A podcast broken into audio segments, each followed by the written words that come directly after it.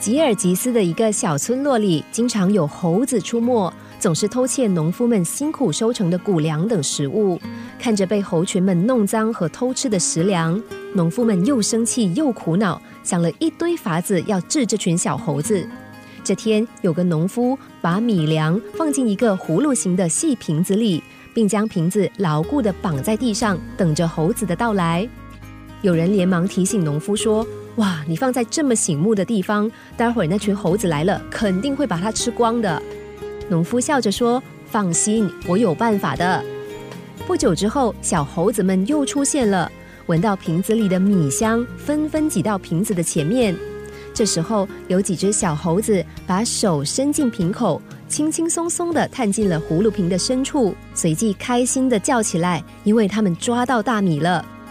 然而，就在片刻间，小猴子的叫声由开心变成紧张，因为他们的手抽不出来，不管怎么样用力拉，甚至全身都贴在瓶子上面，还是无法成功。这几只可怜的小猴子就这么一手留在瓶子里，满脸惊恐地看着其他的伙伴。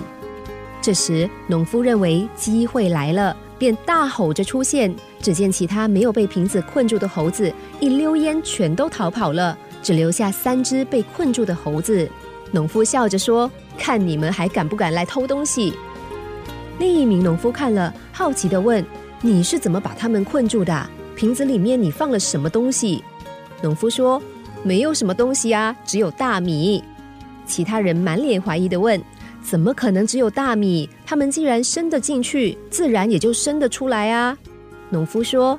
他们伸得进去，自然就伸得出来。只是他们只知道伸进去抓米，却不懂得如何放弃手中的米呀。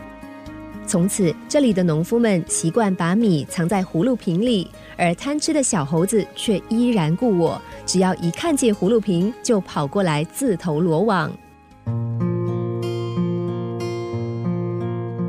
就像短视尽力的小猴子一样，视野浅薄的人看得见眼前的利益，却看不见机会后面的危险。